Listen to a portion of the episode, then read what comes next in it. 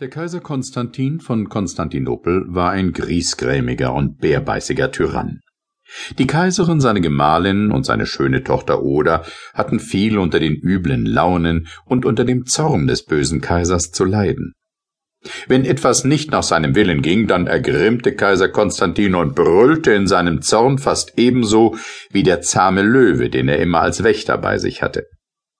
Wehe, wenn der Zorn des Königs erst bis zum Gebrüll gekommen war und der Löwe mitbrüllte. Dann brauchte Kaiser Konstantin von Konstantinopel dem Löwen nur noch einen Wink zu geben, und er stürzte sich auf denjenigen, der den Zorn des Königs erregt hatte, und zerriss ihn. Die Prinzessin Oda war von solchem Liebreiz und von solcher Schönheit, dass man sich nicht denken konnte, der wüste Kaiser Konstantin sei ihr Vater, denn an ihm war nichts von Liebreiz und Schönheit zu bemerken.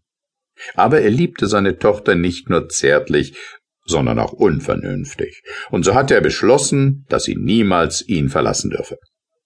Wohl waren viele der Freier gekommen, wohl waren Sendboten von fremden Herrschern erschienen, die um die Hand der schönen Oder von Konstantinopel warben, aber Kaiser Konstantin wies sie alle ab, und als die Freier immer wieder kamen, hetzte er seinen Löwen auf sie, tat ihnen alles Unrecht an und schwur schließlich, er würde jeden sofort hinrichten lassen, der noch einmal wage, um die schöne Oda zu freien.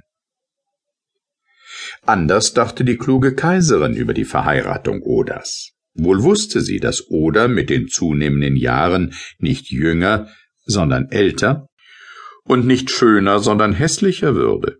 Und wenn schließlich Kaiser Konstantin starb, dann fand sich gewiss keiner mehr, der die alte und hässliche Oder heiratete. Aber was wollte die Kaiserin gegen den zornwütigen und übellaunigen Gatten machen?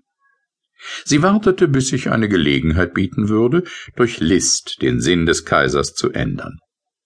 Doch diese Gelegenheit wollte nicht kommen. Kaiser Konstantin war stets des Morgens schon ungnädig und zornig, dann hielt er gewöhnlich bis zum Mittag einen gewaltigen Trunk, und nach diesem schlief er. Wie alle Tyrannen fürchtete Kaiser Konstantin für sein Leben. Wusste er doch, dass er vielen Tausenden Unrecht getan hatte und dass ihm die Rache dieser schlecht Behandelten drohte. Wenn er sich nach einem reichlichen Mittagsmahl zur Ruhe niederlegte, dann musste der Löwe bei ihm wachen, und wenn jemand nur an die Tür des Zimmers klopfte, in dem Kaiser Konstantin schlief, so erhob der Löwe ein drohendes Gebrüll. Am Nachmittag war der Kaiser wiederum zornig und übellaunig, und dann trank er bis zum späten Abend, um dann bewacht von seinem Löwen zu schlafen und übel gelaunt wieder aufzustehen. Es war ein Jammer mit Kaiser Konstantin, und die Kaiserin und die schöne Oda waren wohl zu bedauern. Zu jener Zeit lebte in Bari am Adriatischen Meer König Rother, der Herrscher des Lampartenlandes, also Lombardenlandes. König Rother war jung, schön, kühn und ritterlich. Gewaltige Recken dienten ihm, und Herzog Berchter, der greise Held, war sein Berater.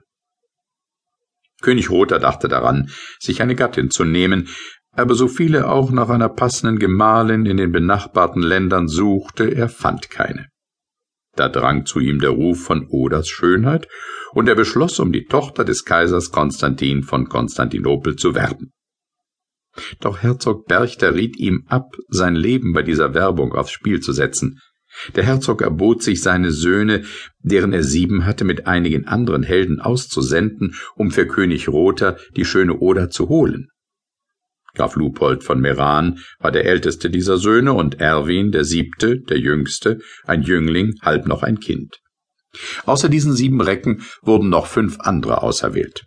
Mit silbernen Schilden und Helmen und mit eisernen, goldverzierten Rüstungen wurden sie von König Rother ausgestattet. Prächtige Schiffe wurden für sie ausgerüstet, und zum Abschiedstrunk versammelte König Rother die zwölf Recken, die begleitet von einer Schar reisiger Knechte nach Konstantinopel fahren sollten.